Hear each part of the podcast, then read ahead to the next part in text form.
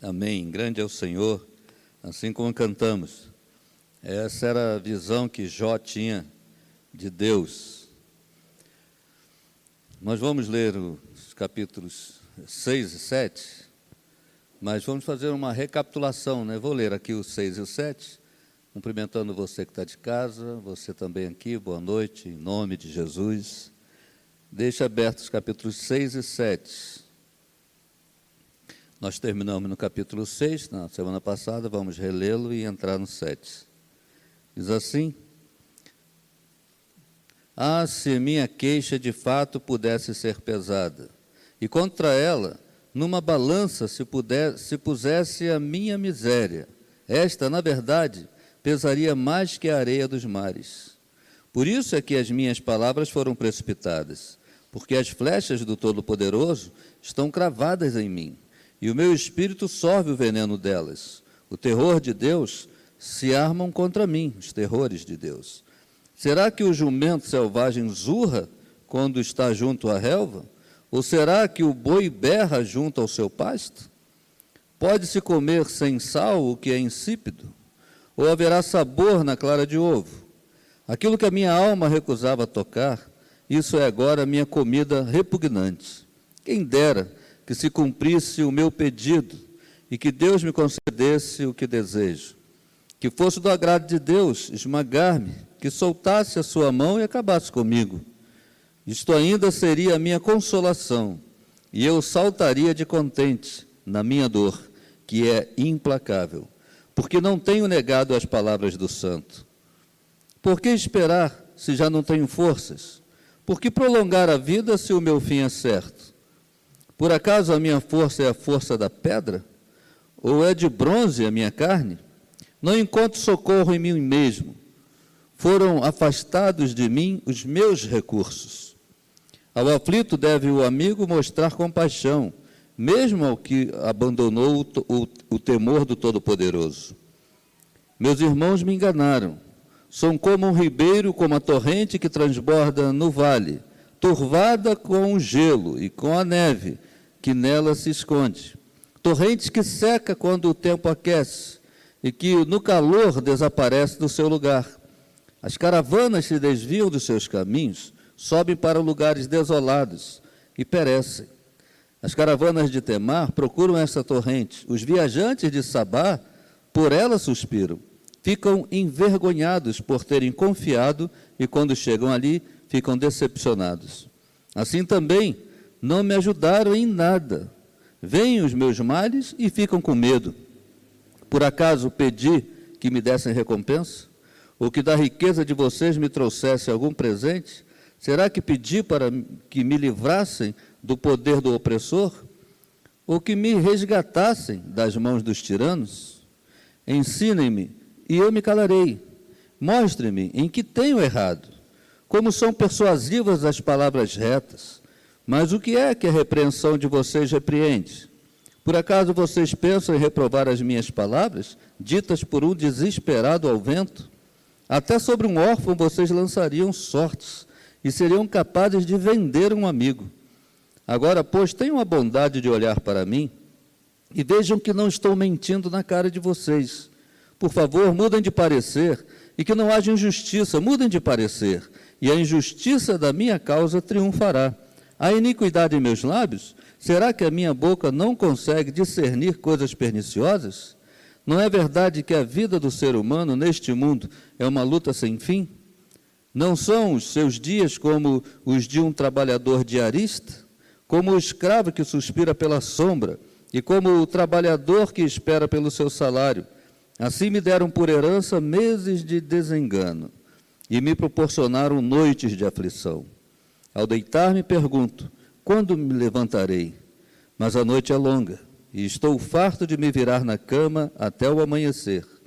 O meu corpo está vestido de vermes e de crostas terrosas.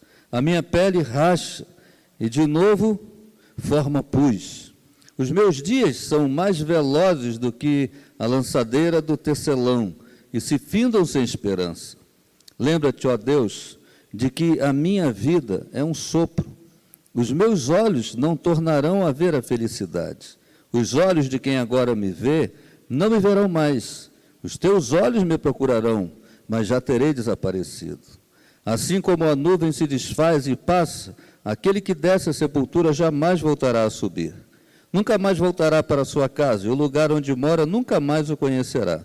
Por isso não reprimirei a minha boca, na angústia do meu espírito falarei, na amargura da minha alma eu me queixarei.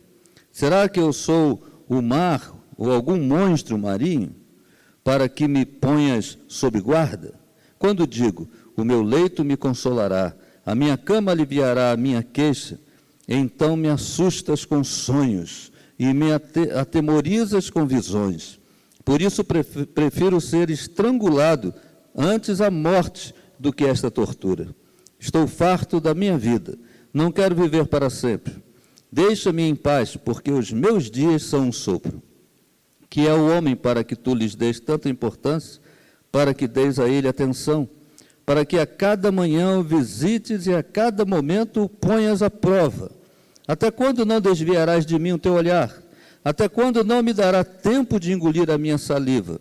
Se pequei, que mal fiz a ti, ó espreitador da humanidade? Por que fizeste de mim o teu alvo, tornando-me um peso para mim mesmo? Por que não perdoas a minha transgressão e não tiras a minha iniquidade?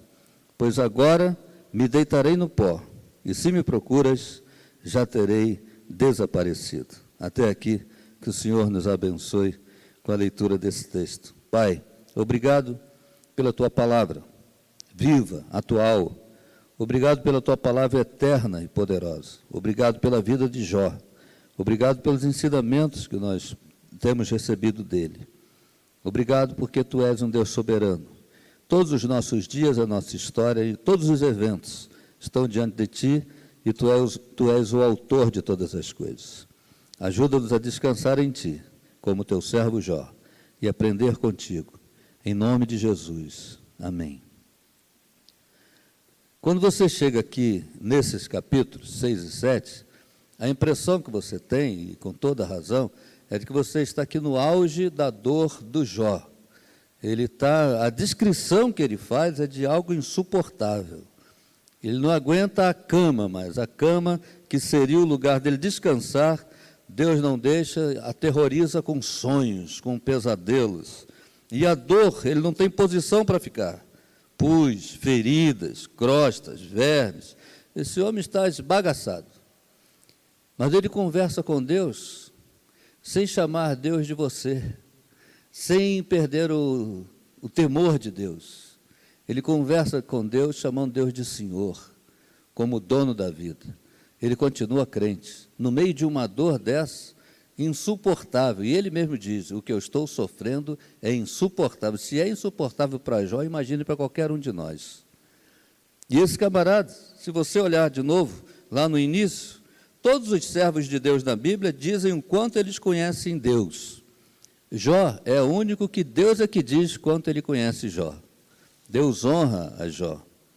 E havia um encontro, você vê eu quero crer, né, o, reverendo Hernandes fala isso muito bem, que tenha sido no céu.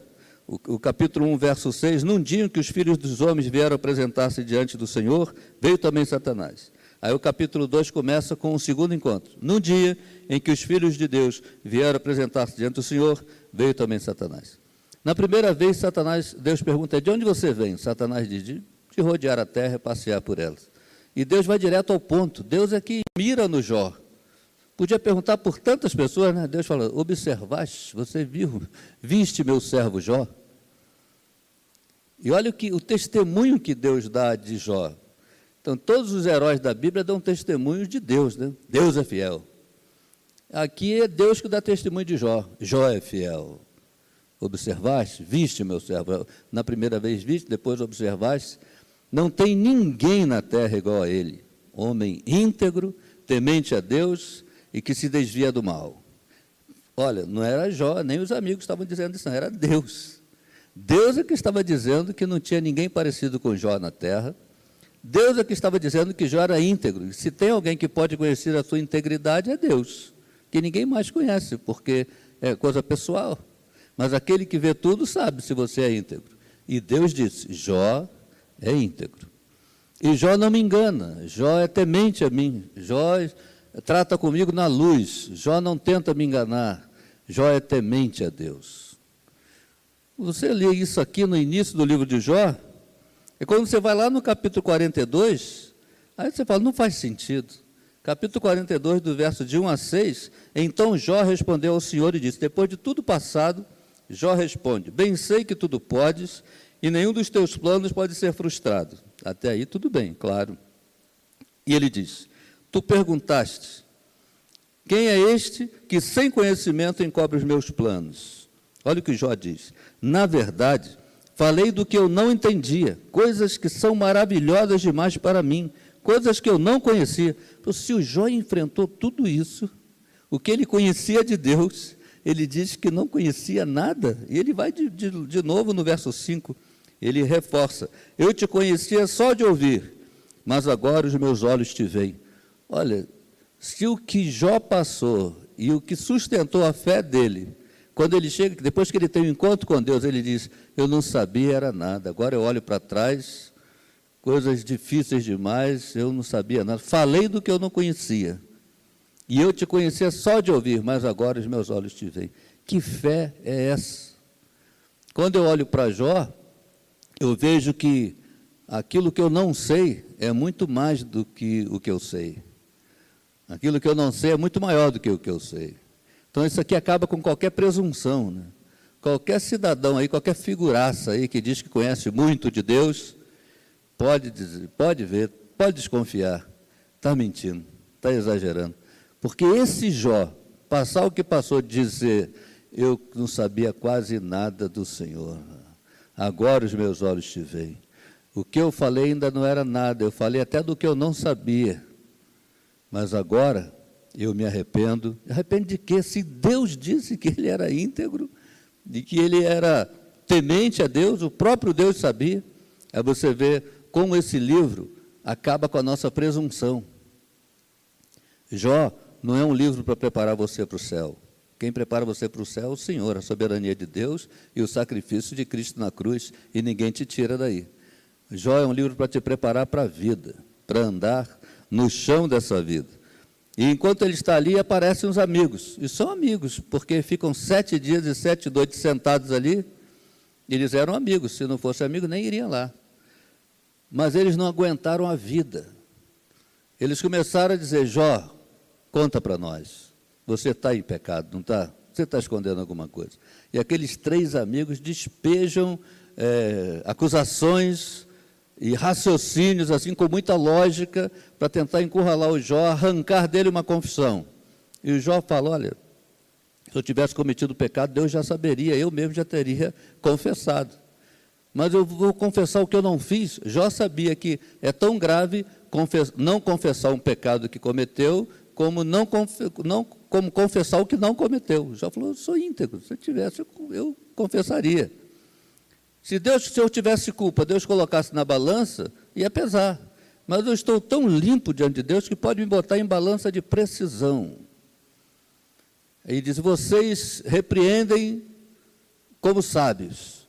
Mas quanto a mim, o que é que a repreensão de vocês repreende? Jó faz um jogo de palavras, né? O que é que a repreensão de vocês repreende em mim? Sejam claros. Já eu sei que você fez, então me diga o que foi que eu fiz. Jó é um homem de palavra, de olhar nos olhos. Né? Jó não era aquele que, que se vendia, aqueles comentários de corredores, ou então que chega para você e diz assim: Olha, eu sou seu amigo, estão dizendo isso, isso. Quem? Estão é muita gente, né? Quem está dizendo? Se não tem coragem de dizer, então não diga, né? Me diga o que é. é Jó é assim, Jó é as claras, Jó tem a vida na frente dele.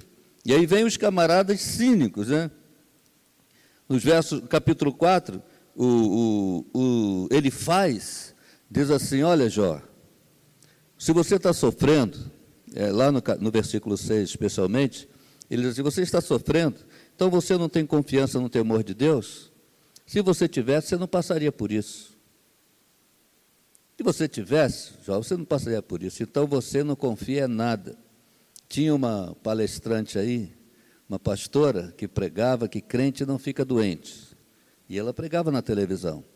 E ela tinha umas teorias elocubrativas criadas por ela mesma, que ela não precisava nem de. Se você perguntasse qual é a base bíblica disso, revelação. Ela fugia de colocar na Bíblia o que ela pregava. E, ela dizia, e tinha público, tinha audiência, tinha gente que faltava à igreja para assistir o programa na televisão. E ela pregava do, a, a, teoria do Kenneth Hagen, né? que crente não fica doente. Se ficou doente, está em pecado e, não é crente. Até um dia que ela foi acometida de uma doença um câncer na, no sangue, e a, na pele também começou a ressecar, escamar. Ela sumiu. Foi se internar em Brasília, saiu de cena. Os seus discípulos disseram que ela estava viajando. Depois começou a aparecer devagar, com a pele ressecada, descascando, como uma cobra mesmo, descascando, trocando de pele. E aí as pessoas perguntam: e agora? Crente não fica doente? Como é que se sustenta isso? Não é mais fácil dizer, nós somos humanos, nesse mundo tereis aflições, mas tenha bom ânimo, eu venci o mundo. Paulo, na ilha de Malta, cura o pai do Públio. E a ilha toda veio, então ele e Lucas começaram a atender. E a palavra grega lá é atender, porque Lucas era médico, Lucas começou a atender, ó, toma isso, toma aquilo outro, faz um chá assim. O que era de oração, Paulo fez, era oração. O que era para atender, Lucas fez. Deus continua curando? Continua, claro. Deus não mudou.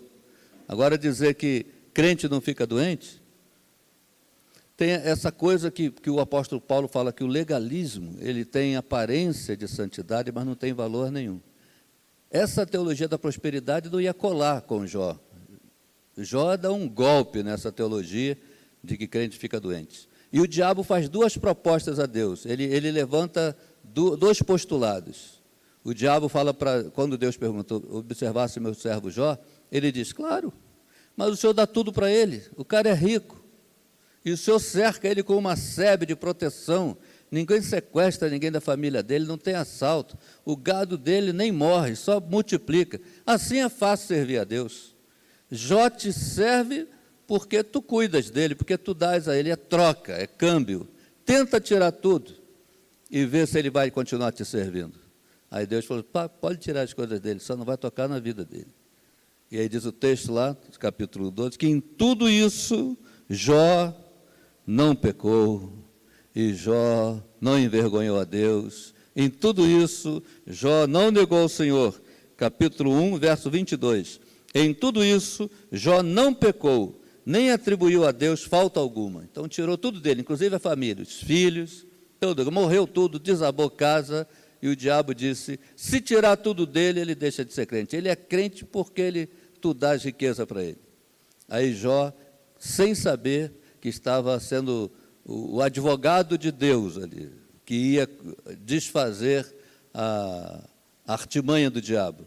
Jó, sem saber, ele mostra para todo mundo que ele era crente, tendo e não tendo as coisas.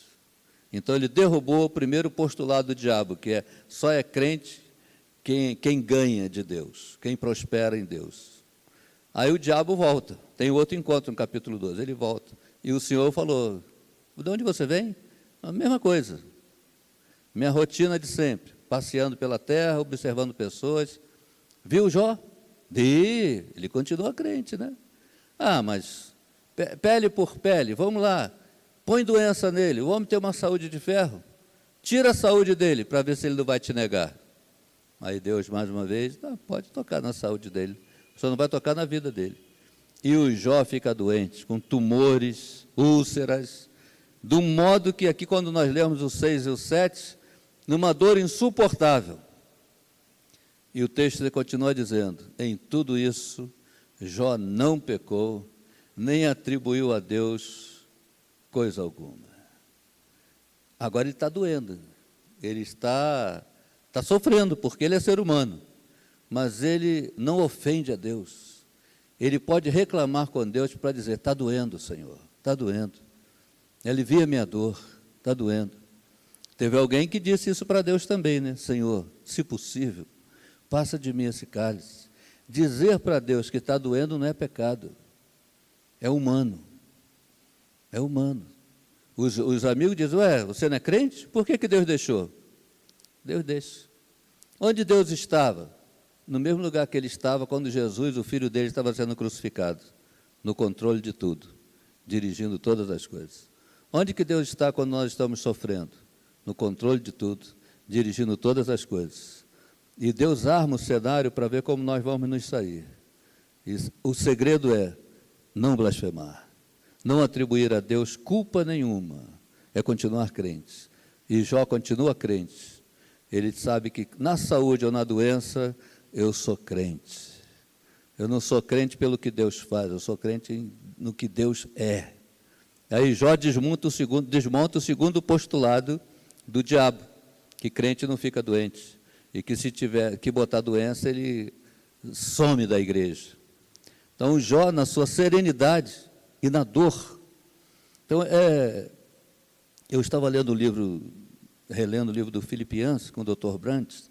O Dr. Brandt era especialista em ranceníase, em lepra. E o livro era, num capítulo, era a bênção da dor. Lá na, na Índia, ele se especializou, que é um foco né, de, de leprosários, de muita lepra. E o doutor Brandt cuidava de pacientes que tinham tétano. Já tinha lepra na ranceníase e, e tinham tétano. Por quê? Pisava num caco de vidro, na ponta de um anchinho lá, estava limpando as coisas, prego enferrujado. Como não sente dor, ele não sentia que se machucou. Então dava tétano, inflamava e às vezes tinha que amputar. E eles ficavam, poxa, se eu sentisse dor, eu teria cuidado. Eu não senti dor, então não cuidei, não senti que tinha me machucado. Aí nesse caso a dor era uma benção. A dor avisa para você correr e cuidar. A dor faz parte do ser humano, faz parte desse mundo. E aí Jó dá uma lição para mim e para você. E olha que ele diz que enquanto ele está passando isso, ele conhecia Deus só de ouvir falar. O que ele sabe é nada. E não tem nenhum conselheiro que aparece à altura. Você vê aqui o, o, o outro amigo dele, que diz assim, capítulo 5, verso 8 camarada fala, ou ele faz, na, na, na fala dele: Quanto a mim, eu buscaria Deus e a ele entregaria minha causa. Falou: Jó, se fosse comigo, eu já tinha tirado isso de letra. Se fosse comigo, eu já tinha resolvido isso. Olha que falso crente, né? Tem crente que é assim, metido a espiritual, né? Você não sabe, não, você tem que aprender muito. For, eu já passei coisa pior. E se fosse comigo, isso que você está passando aí, se fosse comigo, e Jó disse assim: vocês não me ajudaram em nada. Essas palavras de vocês não ajudam em nada. Então, que, e Jó, os amigos de Jó, deixaram de ser amigos de Jó. Mas o Jó nunca deixou de ser amigo deles. Porque lá no final do livro diz assim: Mudou o Senhor a sorte de Jó quando este orava pelos seus amigos e lhe deu o dobro de tudo quanto possuía. Jó está ensinando que nesse mundo a gente vai sofrer, e nesse mundo a gente vai perder amigos. E nesse mundo pessoas vão se escandalizar conosco, diz, tentando colocar em xeque a nossa fé. Você não é crente? Por que, que Deus deixou? Deus deixou porque Deus deixa. Agora Deus mantém o controle de todas as coisas. No mundo nós vamos ter aflição, mas temos que ter bom ânimo, que Ele venceu o mundo. E a dor, o que Jó aprende aqui é que a dor, ela vai se transformar em testemunho. A dor que dói hoje vai ser um testemunho de amanhã. Serão vidas que serão semeadas. Até o sangue dos mártires. Né? Os mártires, os missionários morrem, o seu sangue é derramado. Vai lá no, no Afeganistão, naquele. É, tem um país da janela 1040 que mataram 10 missionários. E o sangue espalhou no. Acho que é o Cazaquistão, Kurbistão, né? um desses aí, que era antigamente Tchecoslováquia Dez missionários foram mortos e o sangue lavou o chão. As pessoas que viram pensaram: que fé é essa? Se levantaram cem novos crentes, novos convertidos. Dez morreram, se levantaram cem novos. O sangue semeou a terra. Até quando chega assim, e olha que eles já estão no céu. Foi um piscar de olhos, já entraram no céu. Hoje eu estava lendo a história de um, de um desse, foi inclusive essa, da, da janela 1040, de é, um povo que não tinha nada de Bíblia e nem queria ter. Os missionários queriam entrar lá. o país não deu visto e ninguém queria que eles entrassem lá. E eram profissionais, engenheiros, missionários se formaram para entrar como profissionais. Só tinha uma condição que eles entravam lá, como escravos. Aí esses missionários disseram, então você aceita que nós nos vendamos como escravos? Aí o patrão falou, ah, isso eu aceito. Pregar não, mas aí eles se venderam, despediram das famílias, as famílias chorando, porque eles nunca mais, eles sabiam que nunca mais iam voltar. Falaram, nos encontramos no céu. Se venderam como escravos para evangelizar os outros escravos daquela fazenda. E até o dono se converteu depois. É uma é coisa que você fala que não dá para entender, não entra na cabeça da gente. Mas esse sofrimento redunda em glória, redunda em salvação. Agora, o sofrimento de Jó não tinha oração, corrente de oração, óleo ungido que fosse reverter, porque era um sofrimento terapêutico. Deus estava cuidando de Jó, e através de Jó estava cuidando de nós, das nossas dores, dos nossos sofrimentos. Jó diz o seguinte: aqueles amigos de, dele, ele, eles não aguentaram a vida. Jó aguentou a vida. Esses amigos não aguentaram, só de ver. E aí o que, o que, que acontece aqui? As críticas que eles fazem a Jó se você puder anotar isso, as críticas que eles fizeram, que eles fazem a Jó, não revelou nada de Jó. O próprio Jó falou: a repreensão de vocês repreende o quê? As críticas que eles lançaram em Jó não revelaram nada de Jó, mas revelaram tudo deles.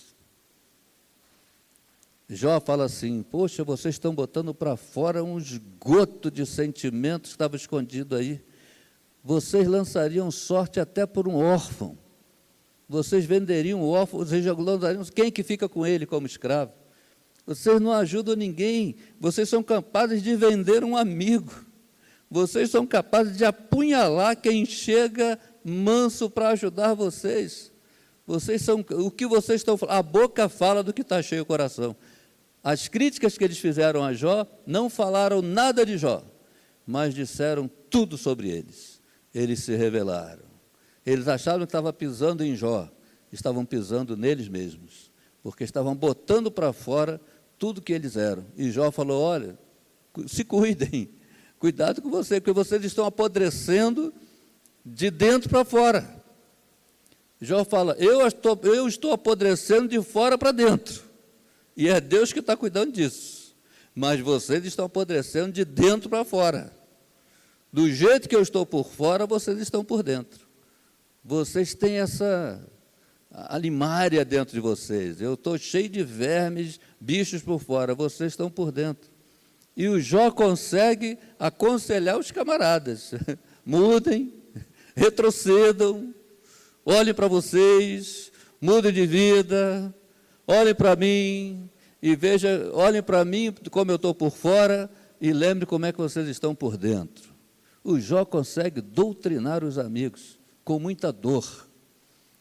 Eu, eu lembro, lembro os que eu já li, do João Calvino. João Calvino tinha vários problemas de muita dor de cabeça, assaduras, e andando de cavalo para cima e para baixo. Ele chega numa cidade, já tem um palanque preparado. E aí o que, que é isso? Há um camarada que sabia que você vinha, né, o serveto, e disse ao príncipe, que ele queria propor um debate para saber quem é que, que tem a doutrina certa. O cara era um herege. E o Calvino chega de viagem. Não, mas eu não estava nem sabendo. Não, ele estava esperando você para te desafiar em praça pública. E o Calvino, João Calvino, com dor de cabeça, tonteira, náuseas, e o cara chama para o debate, quem perder vai morrer queimado. E o Calvino fala, bom, é para defender a palavra, defender a fé, ele vai todo assado de tanto andar, três, três dias a cavalo, com dor, náuseas, e o debate dura três dias. Vai descansar, volta no outro dia o debate. O Calvino ganha o debate. Aí o príncipe vai bom, agora vamos então queimar o serveto, né? Prepara a fogueira, marra ele no poste. E o Calvino falou, não, queimar é muito doloroso. Palavra do rei não volta atrás. Então, a guilhotina. Calvino intercedeu. Tem gente que critica o Calvino até hoje, porque ele intercedeu. O cara ia morrer queimado, devagarinho, gritando. O rei não ia voltar atrás. O Calvino intercedeu. Dá para perdoar? Não, perdoar não. Se eu perdoar, eu que fico mal. Não, então guilhotina, mais rápido. Alivia o sofrimento dele. E ainda orou com o cara, ainda orou por ele, Senhor, é, recebe essa alma. Quer dizer, ele ficou, é como Deus falou para Paulo, recalcitrando contra os aguilhões, né? Deus estava cutucando Paulo pra, Saulo para se converter e ele lutando contra Deus. É como um boi que o, que o, o, o dono do gado vai espetando ele com aquele aguilhão para ele andar para lá. E o boi querendo vir na, na, na direção da ponta. O Deus falou para Paulo: você está igual um, um, boi selvagem, rebelde, você está vindo na direção da ponta. Aí foi veio e acabou caindo no, no caminho de Damasco. Né?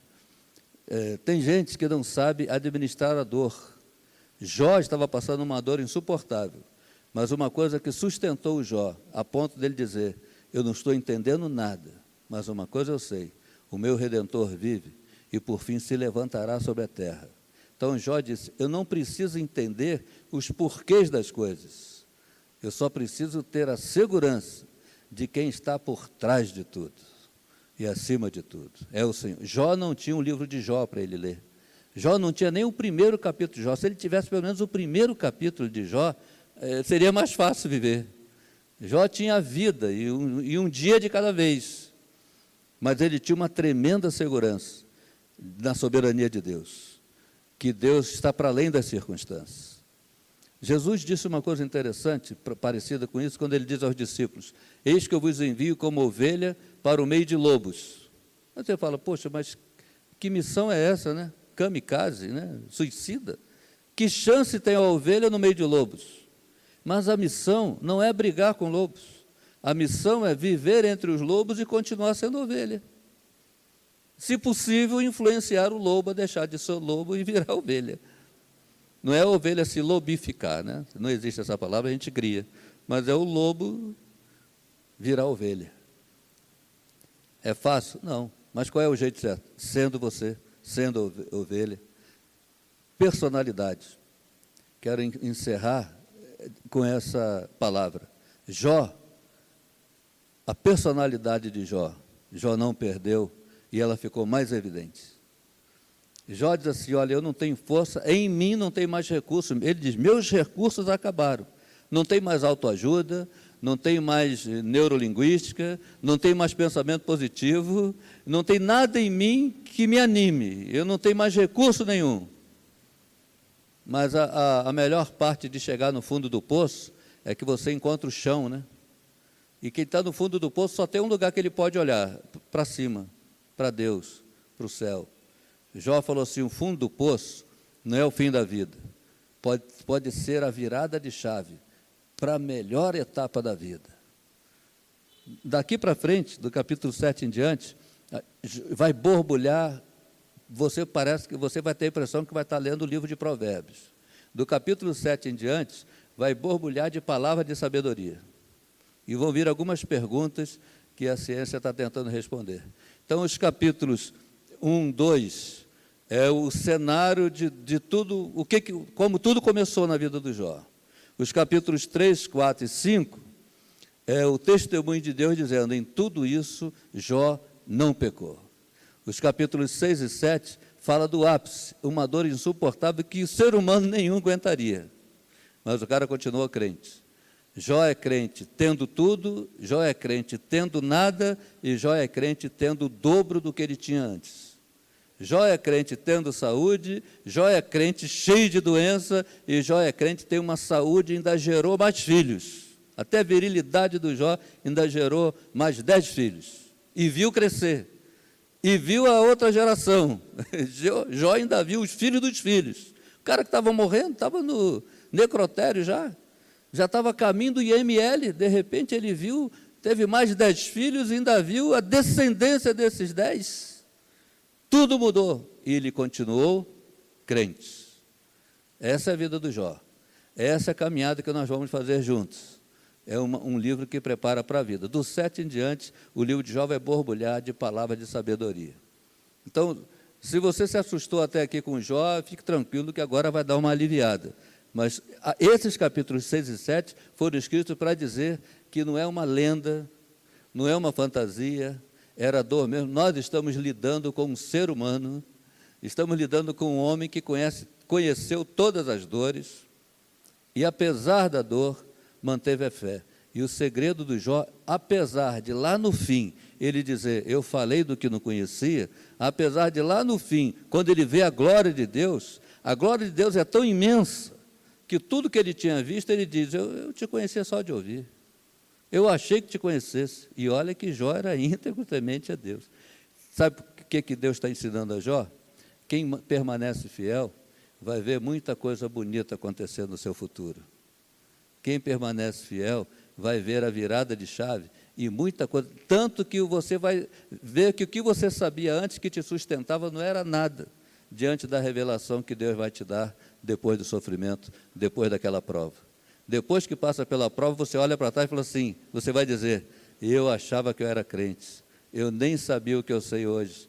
A experiência que eu tenho hoje, eu olho para trás, eu era um, um novato. O, Paulo diz isso em Romanos 5, 5. A, a tribulação produz perseverança. A perseverança, experiência. A experiência, esperança. E a esperança não confunde. A esperança é tranquilidade, certeza e firmeza. E o engraçado é que ele não diz: a tribulação tira a perseverança. A perseverança tira a experiência. A experiência tira a experiência. Não, ele falou: a tribulação produz perseverança, a perseverança, experiência, a experiência, esperança, e a esperança, a tranquilidade no coração. A esperança não confunde, porque o amor de o Espírito de Deus é derramado em nosso, o amor de Deus é derramado em nossos corações pelo Espírito Santo que nos foi otorgado. Então, sofrimento é uma possibilidade para qualquer cidadão dessa terra, sendo crente ou não crente. O que Jó vai ensinar para mim para você é como lidar com o sofrimento. Quem não tem Deus, dá cabo da vida. E olha que o Jó está dizendo, né? Eu não tenho mais sentido de viver. Por que, que eu não acaba logo? Eu não vou melhorar, para que, que eu ainda vou viver? Você vê que o homem está no, no limite. Você acha que isso foi só Jó? O apóstolo Paulo, quando ele escreve aos Coríntios, ele fala de uma viagem que ele, que, de várias perseguições, e fala de uma viagem especi, especial, que ele fala assim: chegamos até desesperar da vida. O apóstolo Paulo podia esconder isso debaixo do tapete. Não, Paulo, conta para ninguém não, ninguém viu. Ele falou, olha, eu cheguei a desesperar da vida. O que é uma pessoa desesperar da vida? Não é só perder a esperança na vida, não. É, é desesperar mesmo, é a vida virar desespero. É, o camarada falou, Senhor, acaba com isso agora, eu não aguento mais. Crente passa por isso. Agora ele sai dali mais forte. A bênção do sofrimento é que sai dali mais forte. Até as árvores que passam por vendaval, elas têm as raízes mais fortes. De tanto balançá-la, se agarra e vai. O crente tem a graça de Deus, a bênção de Deus. O sofrimento é uma escola de Deus. O sofrimento é esse fertilizante de Deus na raiz da nossa árvore. O sofrimento nos dá envergadura. A provação molda o nosso diamante, a nossa personalidade. A aprovação tira de nós tudo aquilo que era brilho falso. A aprovação faz o nosso real brilho vir à tona. É o que aconteceu com Jó. Nós só conhecemos Jó porque ele passou por essa aprovação. E Jó é um exemplo. E nós vamos aprender muito com ele. Vamos caminhar numa caminhada bonita de sabedoria para essa vida e de segurança em Deus em nome de Jesus. Jó não acredita em história da carochinha, a fé que o Jó tem, tem envergadura, tem peso, tem lastro. A fé que o Jó tem não é mantra, não é repetição, não é autoajuda, nem, nem, nem autossugestão. Nada disso suportaria o que o Jó passou. A fé que o Jó desenvolveu pode ser chamada de fé. É a fé verdadeira, em nome de Jesus. Amém?